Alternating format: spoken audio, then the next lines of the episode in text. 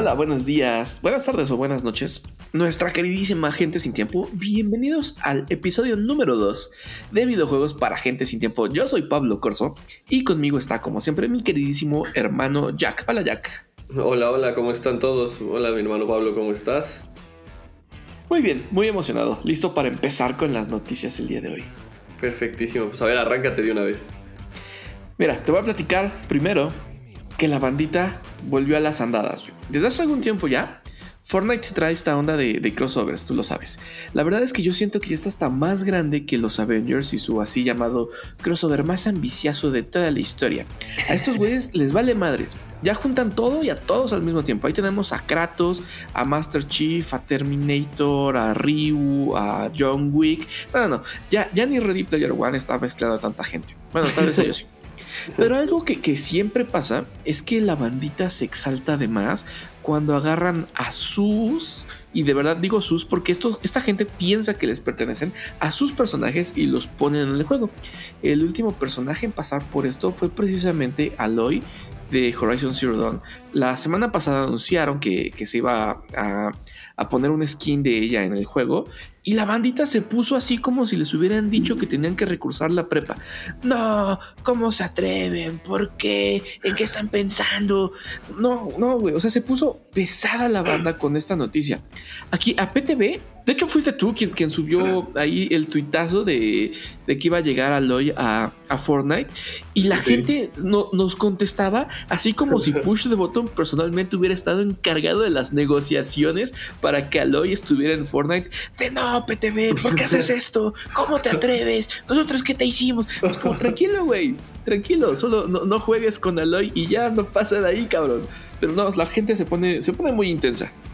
Eh, es que, ya había pasado, ¿sabes? Con Kratos, lo mencionaste. O sea, sale Kratos y me tocó ver así una. Alguien lo mandó, creo que también el grupo de PTV, ¿no? De cómo le falta un respeto a este guerrero y no sé qué. o sea, sí, está bien.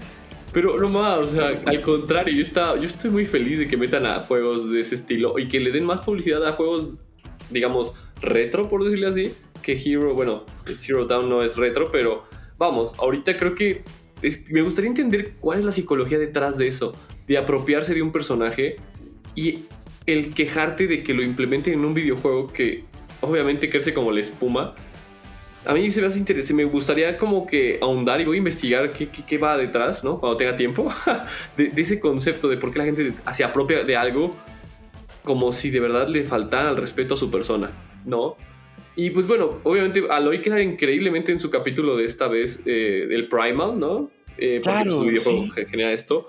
Ah, y vamos, vamos a andar viendo nuevos personajes en, modo primitivo. Por ejemplo, a mí me gustaría ver a Turok, ¿no? Es primitivo. Ah, increíble, sí. Y también, este, por ejemplo, Neymar. Suficientemente primitivo. Sí, ¿no? Y, y, está interesantísimo, pero bueno, esperemos que, que, mis compañeros tengan dos trabajos, que es enojarse y desenojarse, porque ya no podrán hacer nada. Y al contrario, alegrarse porque ese personaje llegó a una nueva entrega, ¿no? Para dar de qué habla. Y bueno, en, otro, en otra información quizá un poquito más agradable, el grupo NPD, este grupo se encarga de investigaciones de mercado, ¿no? Es el más grande, eh, elaboró una, sí, elaboró una encuesta, no, bueno, una investigación más bien, de que el día de hoy señala que la PlayStation 5 es la consola que más rápido se ha vendido y que más unidades en dólares ha alcanzado. Es decir, la consola que más ha vendido y el dinero que más ha ganado en los cinco primeros meses de vida. puedes creer? Like they just love the game, and I do too. It's a hard game, and it's funny, right? The game is funny. You he bangs his head, he gets run over. There's some funny things in there. 552 millones de dólares, pero no en unidades, o sea, era en el precio. Ahorita PlayStation 5 lleva 680 millones de dólares a finales de marzo y es algo impresionante porque lo, o sea, es una consola cara, pero ha vendido muchísimas unidades. Y esto es lo más cagado. No hay stock. y sigue vendiendo. O sea, este habla de cómo la gente de verdad está obsesionada por pertenecer a algo. ¿Qué opinas de eso? Es que justo, justo es eso. En la época del Wii no, no existía tanto esta onda de, del fear of missing out como, como existe ahorita con, con el PlayStation. Gacho. Gacho es, es, que es... Pepsi for push the button. Push the button. Es eso? Eh, ¿Cómo, ¿Cómo puedes tener el objeto más rápidamente vendido en la historia de Estados Unidos sin que esté en stock? No, no, no, es algo impresionante. Impresionante. Pero bueno, Jack, te traigo una buena noticia para variar. Eh. Eh. Yay. Seguramente recordarás hace un par de semanas, incluso antes de que empezáramos con este nuevo proyecto de videojuegos para gente sin tiempo, la gente de Sony salió y dijo, ¿saben qué amigos? Se acabó lo que se daban, apúrense porque vamos a cerrar las tiendas digitales de PlayStation 3, PSP, PS Vita, aquí se rompió una jerga, vámonos todos. y todo el mundo, no, ¿cómo? ¿Por qué? Eh, la bandita de YouTube ya empezó aquí a sacar sus videos de cinco juegos que tienes que comprar antes de que cierren la tienda para siempre. Cosas de ese estilo, todo, todo internet, incluyéndome de, no, maldito Sony, ¿cómo te atreves? Jack, buenas noticias. Nos han escuchado, nos han escuchado. Ayer salió un comunicado de parte de Sony donde decían, perdón amigos, no sabíamos lo que estábamos haciendo, algo así. Y dijeron, se, cancela todo, vamos a mantener abiertas las tiendas del PlayStation 3 y del PC Vita. La que sí pide la cuenta es la del PSP, la van a cerrar en julio de 2021, pero vamos a poder seguir comprando juegos clásicos de PlayStation 1 en nuestros PlayStation 3, juegos que solo salieron digitales, juegos indies, para que puedan seguir jugando su PC Vita y su PlayStation 3 sin tanto problema es una buena noticia. Sí, sí lo es, ¿eh?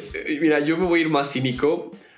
Me gusta que dices, güey, nos escucharon. Yo más bien digo, creo que escucharon sus carteras y a sus contadores, ¿no? Así de, güey, pues fíjate que gracias a decir que íbamos a cerrar, pues impulsaron las ventas, gracias a los youtubers, ¿no? Este, estos paranoicos. Y yo creo que vieron que, pues, eh, al decir que iban a cerrar y empezaba la gente a comprar por lo mismo que comentas, este fear of missing out de no me puedo quedar sin este videojuego porque si no, no voy a pertenecer a este grupo de chingones, ¿no?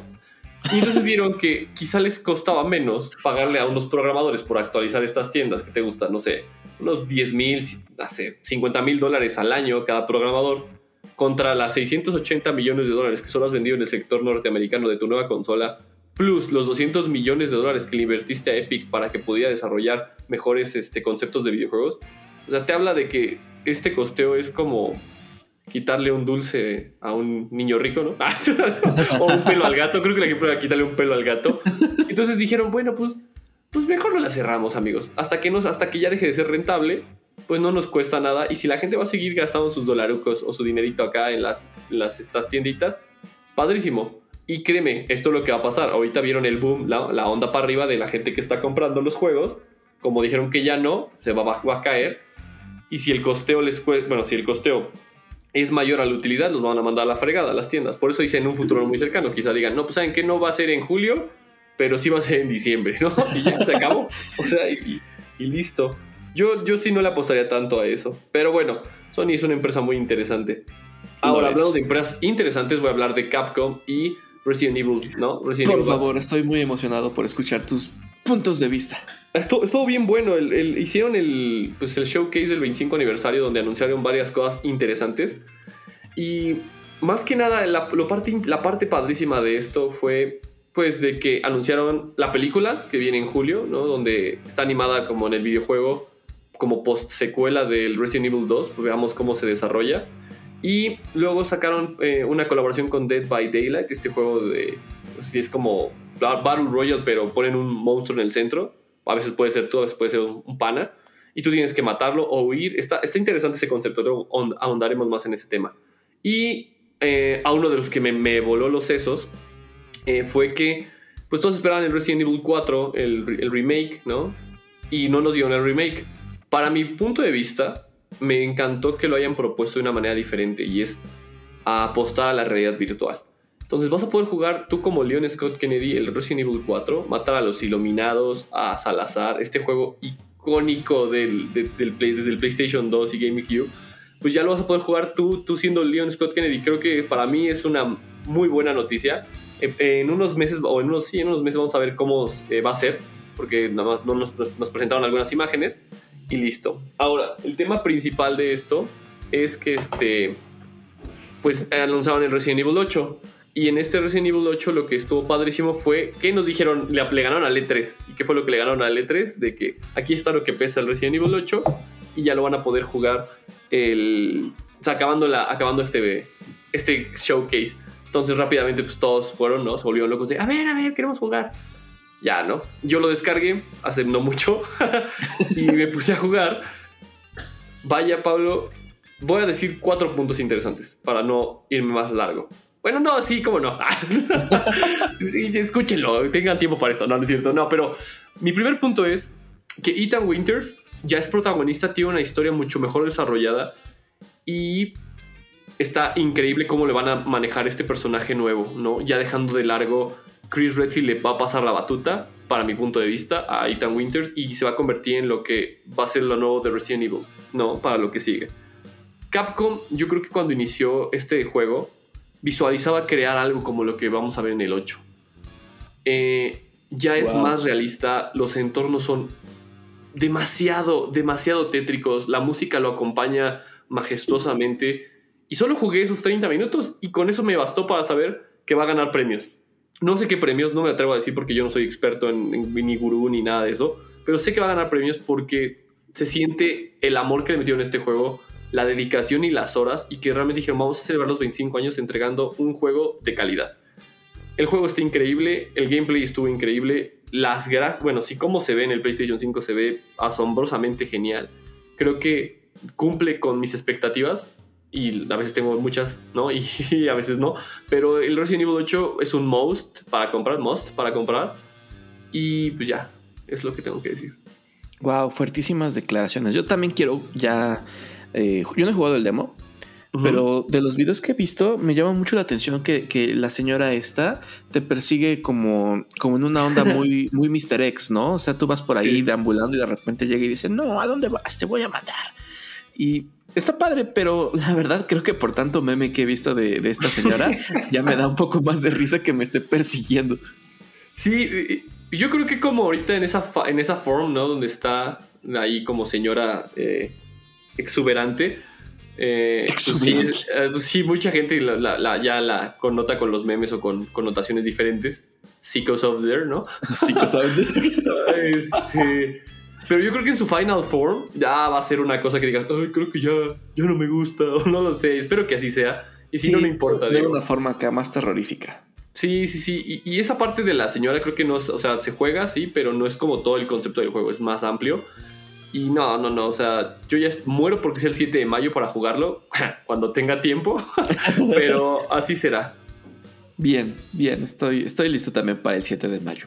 Eso. Jack, ya para ir cerrando videojuegos para gente sin tiempo, te tengo, te tengo una historia, una historia de, de Days Gone, como diría Pe- Mickey Rooney. Perfecto, a ver, échame, ¿qué nos vas a contar de Days Gone?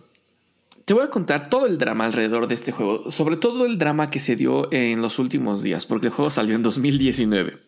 Este, este drama es como para una película tipo El Lobo de Wall Street. Ahí te va un pequeño recuento. A ver, Hace, hace unos días, un reporte de Jason Schreier que publicó Bloomberg reveló muchas cosas de cómo se manejan hacia adentro los estudios de, de Sony. Todos se fueron con la carnita de, de esa nota, que, bueno, para mucha gente de esa carnita fue que se viene un remake de The Last of Us 1, que si me preguntas, en este momento es tan necesario como una patada al hígado. Nadie, nadie necesita un pinche remake de The Last of Us 1, güey, acaba de salir. Pero bueno, sí.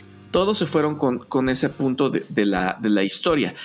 Sin embargo, el punto de, de- este reportaje, eh, según yo, desde mi punto de vista, era bastante más humano, bastante más de un ámbito creativo y de las cosas que hacía Sony con tal de sacar un, un remake de The Last of Us 1 que barría con muchas otras compañías, con muchas otras ideas, con mucha gente creativa. Esto, esto es básicamente la historia. Sony no tiene tiempo para secuelas de juegos como Days Gone. El reporte indica que Sony activamente se negó a esta secuela para poder mantener al estudio que lo iba a hacer como ayuda, como chalán, como eh, un accesorio de Naughty Dog en el trabajo de The Last of Us 1, el, remake. Ven Studio es la gente que estuvo haciendo Days Gone 1 y que propuso hacer el Days Gone 2. Sony les dijo, no, te quedas aquí haciendo las plantitas porque se viene el remake de The Last of Us y eso me interesa más que sacar una secuela de, de Days Gone.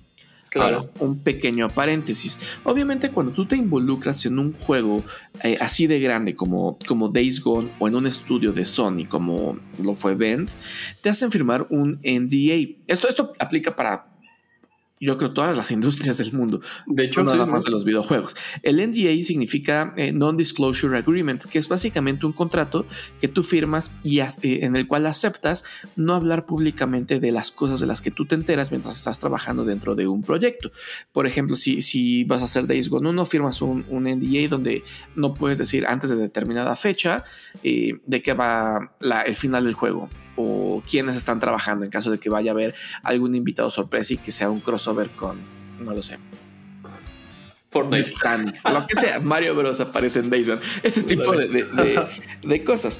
Jeff Ross es uno de los directores de Days Gone 1 y obviamente firmó un NDA. Normalmente estos estos contratos se extienden incluso varios años después de terminar la relación laboral, porque pues, eventualmente te puedes enterar de, de cosas, ¿no?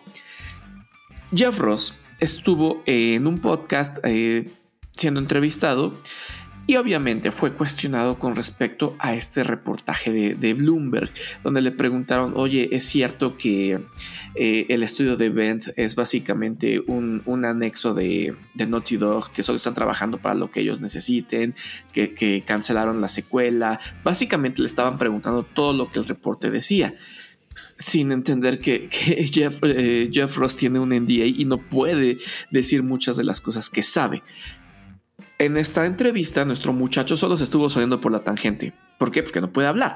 Uh respuestas de no sé nada, todo es falso, esperen anuncios oficiales, hasta donde yo sé, no, no, nada de esto es verdad. ¿Por qué? Porque son las respuestas que puedes dar precisamente para no meterte en un problema legal. Porque estos tipos de contratos vienen eh, atados a multas muchas veces de muchísimo dinero. O sea, yo que nunca he trabajado en un juego de Days One, por ejemplo, he firmado NDAs que van de 500 mil dólares. Dólares.